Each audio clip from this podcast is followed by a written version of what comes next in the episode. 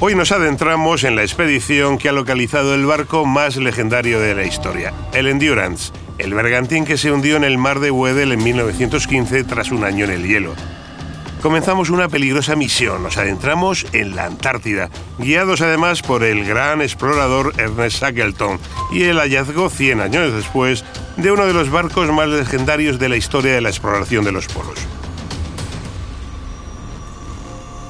Soy Paco Nadal y esto es Diario de a bordo Grandes Expediciones, un podcast original de National Geographic. Ojalá mucha gente se una a esta gran expedición y nos ayude a preservar nuestro planeta y nuestro futuro, porque otro planeta es posible.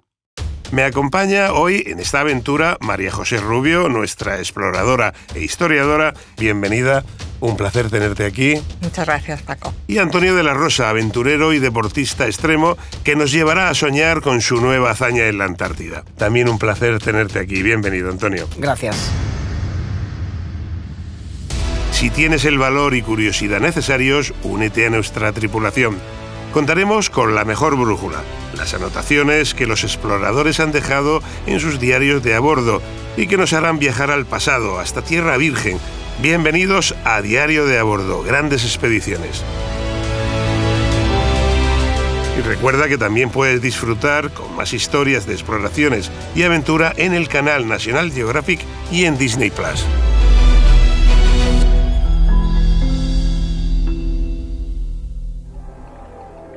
Es 23 de agosto de 1914. Llevamos tres meses en la isla Elefante, al norte de la Antártida, acampados en un saliente de roca, donde nos amontonamos como cachorros 22 hombres, apelotonados bajo la cabaña que hemos construido con los restos de nuestros botes, intentando protegernos de la furiosa ventisca de hielo que levanta placas del tamaño de una ventana y que nos podría partir en dos si saliéramos a buscar comida. El frío polar ha construido un anillo de hielo alrededor de la isla, lo que aleja aún más la orilla y por lo tanto también a las focas y los pingüinos, nuestra única fuente de alimento.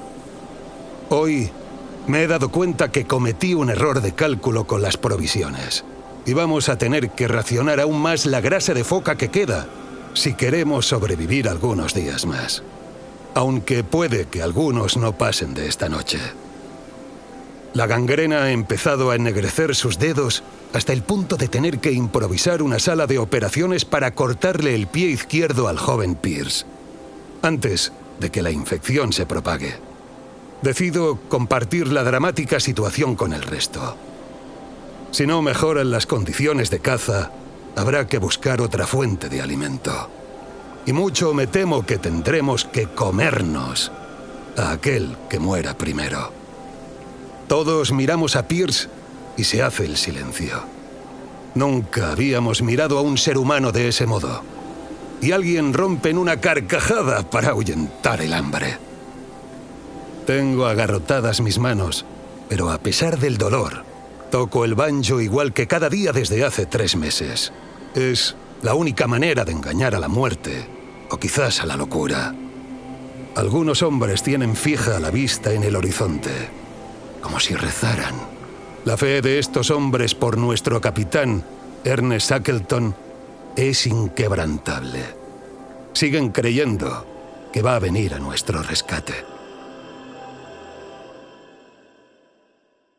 El relato que acabamos de escuchar forma parte de la crónica sobre supervivencia y aventura más extrema que ha vivido el ser humano.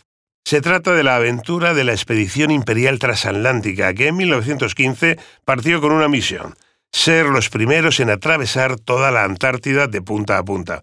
El hombre que estaba al mando de esta expedición no necesita presentación, es Sir Ernest Shackleton pido que me acompañéis para seguir explorando con el objetivo de descubrir nuevos territorios, incansables en la búsqueda de aprendizaje y divulgación, y sobre todo en nuestro intento por enseñar un mundo que cada vez está más lejos por culpa del cambio climático.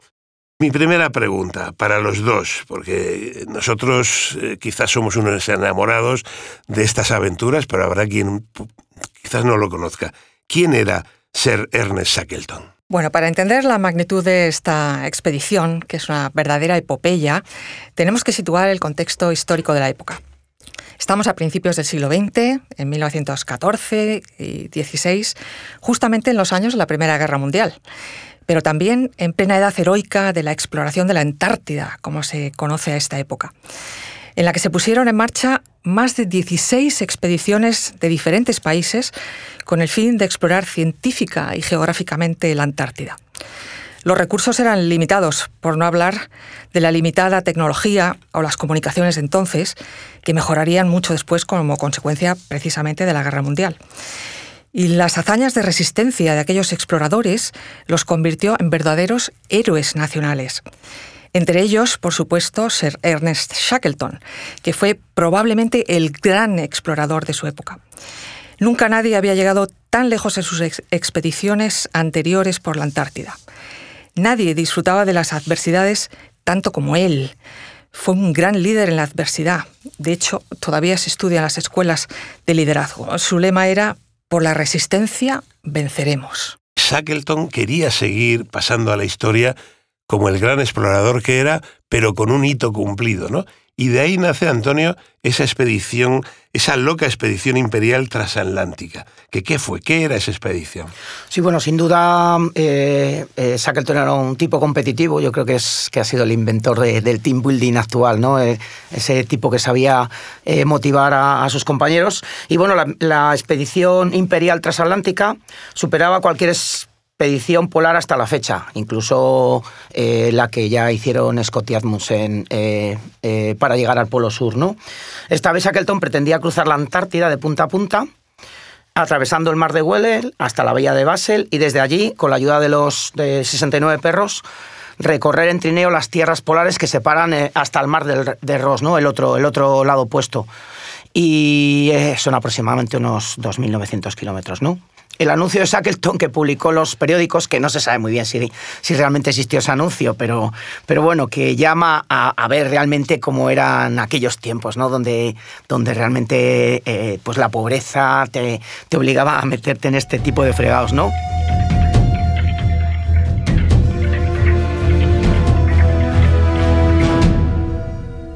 Se buscan hombres para un viaje peligroso. Sueldo bajo, frío extremo Largos meses de absoluta oscuridad, peligro constante. No es seguro volver con vida. Honor y reconocimiento en caso de éxito. Eh, eh, parece ser que se publicó en el Times. Eh, todo apunta a que este anuncio probablemente no, no se habría publicado nunca, pero bueno, pero la verdad que para los amantes de la aventura y los historiadores es una historia preciosa, ¿verdad? Hay una máxima en periodismo, una broma obviamente, de, nunca dejes que la realidad te estropee un buen reportaje, ¿verdad? Y esta historia del anuncio de Shackleton, sea verdad o no, la verdad es que, que eh, eh, añade épica a, toda, a toda esta aventura.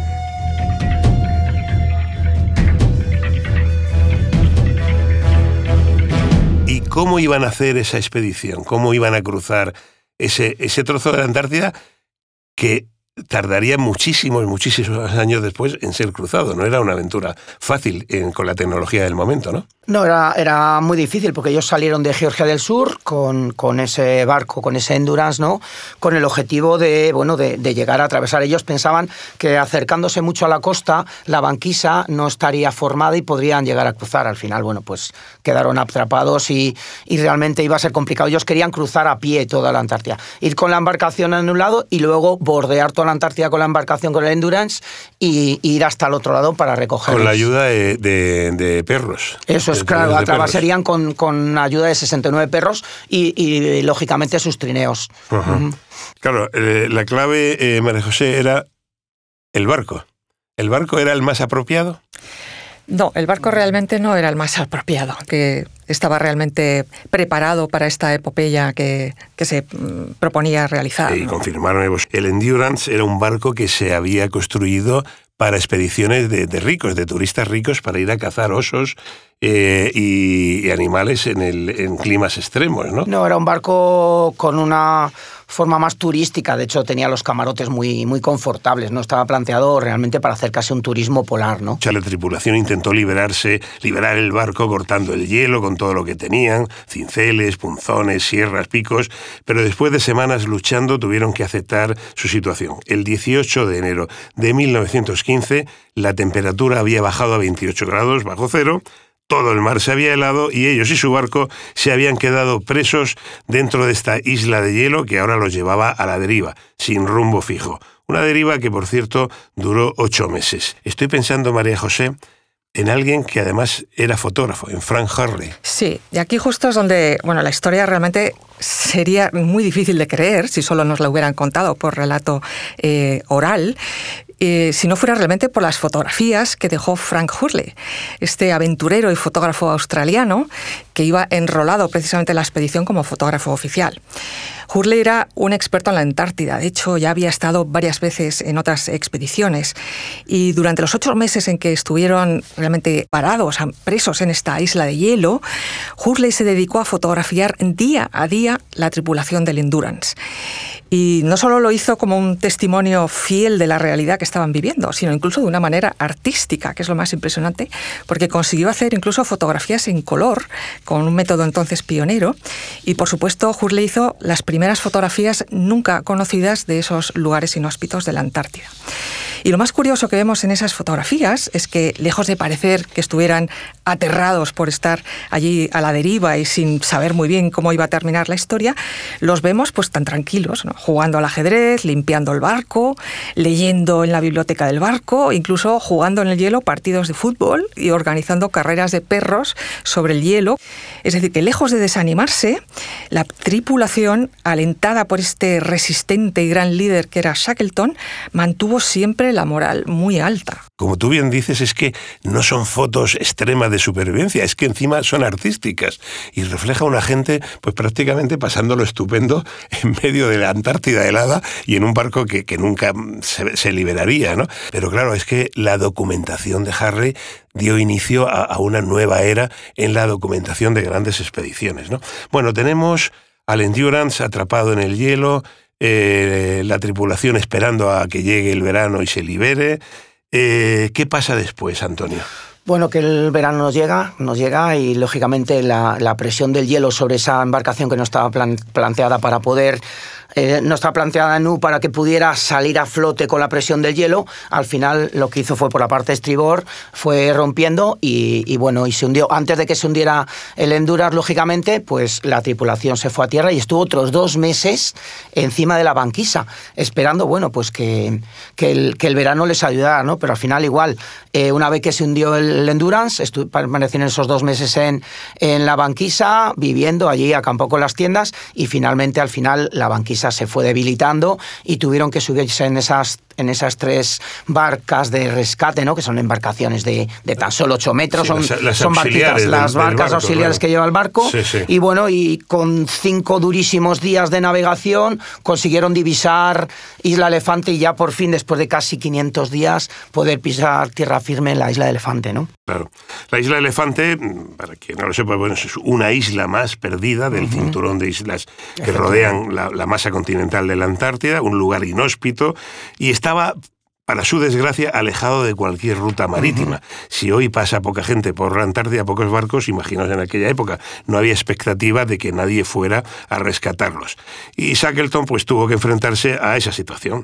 Si no conseguían un rescate, morirían en aquella isla porque nadie iba, nadie sabía que estaban allí y nadie iba a ir a rescatarlos. Así que dejó al mando a Frank Wilde y lo dejó allí encargado de mantener con vida a 22 hombres que se quedaron también y su moral, mantener la vida y la moral que es fundamental para conservar la primera. Bueno, pero si la aventura que hemos narrado al inicio de este podcast sobre las condiciones en las que intentaban sobrevivir en la isla Elefante eran duras, muchísimo más duras fueron las que se encontraron Shackleton y los cinco voluntarios que decidieron acompañarle en un viaje de vuelta desesperado de 1.300 kilómetros. Antonio, ¿dónde era ese viaje? Es decir, Shackleton decide que hay que ir a buscar ayuda. ¿Qué hacen para buscar ayuda? Bueno, pues deciden coger una de esas embarcaciones, eh, de esas pequeñas embarcaciones de rescate, ¿no? Eh, una que se llama James Kerr. Eh, el, el carpintero previamente la prepara para hacer esa difícil navegación a intentar llegar a Georgia del Sur. Hay que pensar que en aquella época no había GPS, no había trajes de abandono como hay actualmente. Eran 1.300 kilómetros en el, en el océano más, más complicado del mundo. ¿no? ya se sabe, el estrecho de Drake es donde chocan el Atlántico y el Pacífico, ese océano, las olas pequeñas son de 10 metros, eh, los vientos superan los 100 kilómetros por hora y ahí tenían que navegar 1.300 kilómetros con un sextante, que es un sistema de navegación que se utilizaba en aquel entonces, pero que hoy día prácticamente nadie sabe utilizar y consiguió después de 1.300 kilómetros y tras creo que fueron 15 o 16 días llegar hasta la costa oeste de Georgia. ¿no? Es, brutal esa navegación, eso, eso es una aventura épica.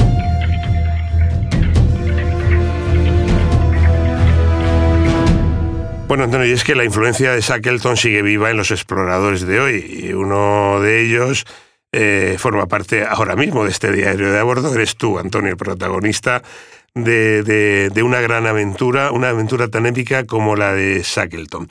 Eh, ¿Cuál es el objetivo que tienes con esta expedición de cruzar eh, el estrecho de Drake eh, a remo y en solitario? Bueno, es, es, una expedición que casi se podría dividir en tres expediciones. ¿no? La primera parte sería esa travesía desde el Cabo de Hornos hasta, hasta la península antártica a remo y en solitario. Una vez que consiga llegar a la península antártica o al... porque al final, bueno, lógicamente esos vientos y esas corrientes brutales... me van a, colocar donde ellas quieran, ¿no? yo por muy fuerte que pueda remar, con esas condiciones, esos vientos que son predominantemente del oeste o del noroeste, pues sí, me van a conseguir, espero, mandar a la Antártida, pero puedo terminar en la isla Livingston, que es donde me gustaría, donde está la base antártica española, ¿no? Juan Carlos I, y, o, o llegar a Rey Jorge, donde hay otro montón de bases antárticas, o incluso terminar en esa isla elefante. ¿no? Como objetivo más al este me he planteado llegar a esa isla elefante. Una vez que toque, que toque tierra, como hicieran estos, estos aventureros hace más de 100 años, transformar esa embarcación a remo, le pondré en un pequeño tintero una vela triangular pequeñita de unos 7 metros cuadrados e intentaré emular esos 1.300 kilómetros que llevaron a la expedición desde la expedición de Shackleton desde, desde, Georgia, desde Isla Elefante hasta Georgia. Georgia del Sur. Y finalmente quiero también pues, hacer esa travesía a pie con un trineo y unos esquís, esa travesía invernal, un poco más preparado lógicamente de lo que iban ellos, y una vez que pise esa costa oeste de, de, la, de Georgia del Sur, atravesar y llegar pues eso hasta la bahía donde se encontraban las bases balleneras. Menudo pedazo de aventura, Antonio, eh, para la que te deseamos toda la suerte del mundo. Eh, María José, bueno, Shackleton, con la ayuda de su tremenda pericia, de sus compañeros, de las corrientes y de un poquito de, buena suerte, llega a las Georgias del Sur. ¿Y qué ocurre allí? Bueno, pues en este punto es donde realmente el plan de Shackleton eh, parece una auténtica locura. Bueno, llegaron a esta isla de Georgia del Sur, justamente a la parte de la, isla que estaba completamente deshabitada. Eh, frente a ellos, por supuesto, tenían montañas escarpadísimas, completamente congeladas, eh, repletas de nieve, por supuesto, sin ningún mapa a su disposición, porque jamás habían sido recorridas por el ser humano. ¿no? Pero de nuevo allí, eh, y haciendo gala de esta increíble capacidad que, que ya habían demostrado para afrontar todas las dificultades, Shackleton eh, fue capaz de cruzar la isla a pie sin saber siquiera a dónde iban ni, ni dónde estaba el asentamiento humano o el pueblo más cercano. Y después de 36 horas de caminata terrible en la que a veces tenían que descolgarse por precipicios que ni siquiera sabían ¿verdad? si iban a salir vivos de allí, él y esos cinco hombres que lo habían acompañado llegaron por fin a la estación ballenera de Stromness, al otro lado de la isla de, de Georgia. ¿no? Y allí, desde esa estación ballenera, fue donde eh, Shackleton eh, pudo empezar a eh, organizar el rescate de los otros 22 hombres que había dejado atrás en la isla Elefante. ¿no? Realmente no sabían si estaban vivos. Lo más probable en lógica humana es que ya hubieran muerto de inanición o de congelación. ¿no? Tuvo bastantes dificultades en que bueno, le respondieran los gobiernos realmente para poder eh, organizar el rescate. Tuvo que llegar hasta Chile realmente y convencer al gobierno chileno que acabó por cederle un pequeño barco de vapor para intentar regresar a, a esa isla elefante. ¿no? Y regresó y estaban vivos. Y estaban vivos. Y, los rescató. Y siempre he pensado que si un guionista de Hollywood escribiera esto para una película, le diríamos, eso es imposible. y, el, tiempo que tardaron en, en, esa travesía a pie tardaron 36 horas. Hoy día hay varias expediciones que han hecho esa travesía intentando incluso superar ese tiempo y todavía a día de hoy el mejor tiempo lo tiene Ernest Shackleton con unas zapatillas con clavos atornillados en, la, en la suela. ¿no? Por lo visto cuando, cuando llegaron allí eh, a, la, estación ballenera pensaban que eran unos fantasmas, nadie se creía que pudieran estar vivos. Sí, sí, sí.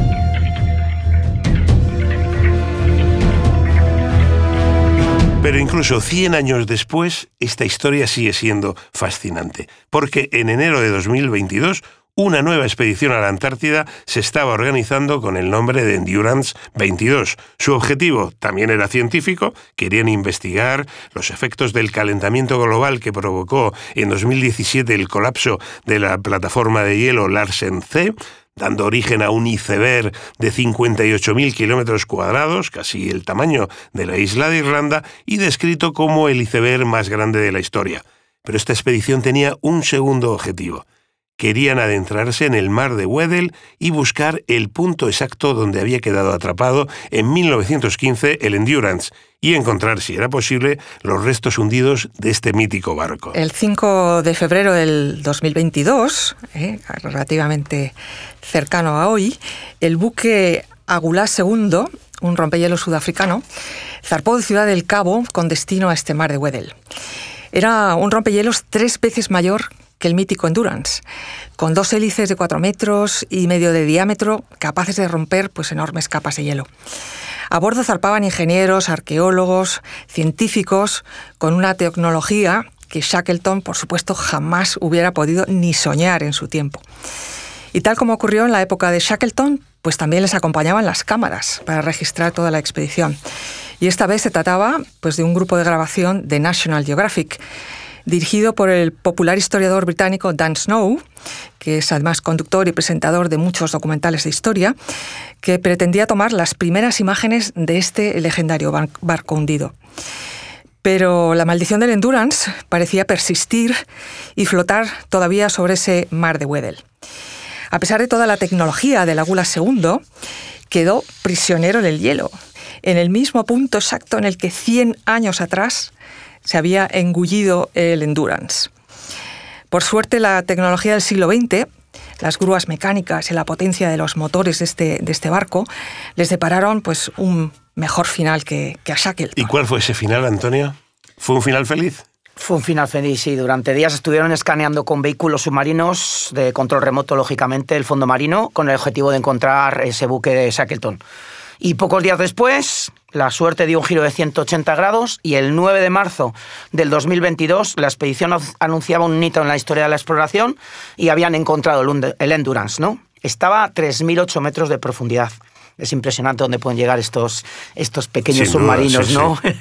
y, la, y lo sorprendente para todos, y bueno, yo creo que todo el mundo lo ha visto en los medios, ¿no? Era el estado de conservación en el que estaba el Endurance, ¿no? Esas aguas frías, lógicamente, a más de 3.000 metros de profundidad, sin nada de luz, seguro que ayudaron a que ese barco, bueno, se podía ver perfectamente el timón, el, nombre Endurance en la parte de popa de la embarcación. Era impresionante el, estado de conservación en el que se ha encontrado el, Endurance, ¿no? Sí, sí. Gracias a esas imágenes del equipo de National Geographic podemos disfrutar de las vistas del legendario barco, el Endurance, allá abajo bajo las aguas heladas de, de Weddell.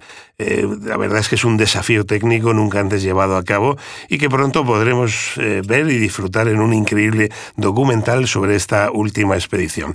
Yo confieso que me sentí, a mí me emocionó mucho la foto, sobre todo en la que se veía la popa y el nombre de Endurance. ¿no? Eh, para para todos los que hemos seguido estas aventuras polares, fue el momento de cerrar un círculo, ¿no? de volver a encontrar la evidencia de aquella gigantesca epopeya. Cierto.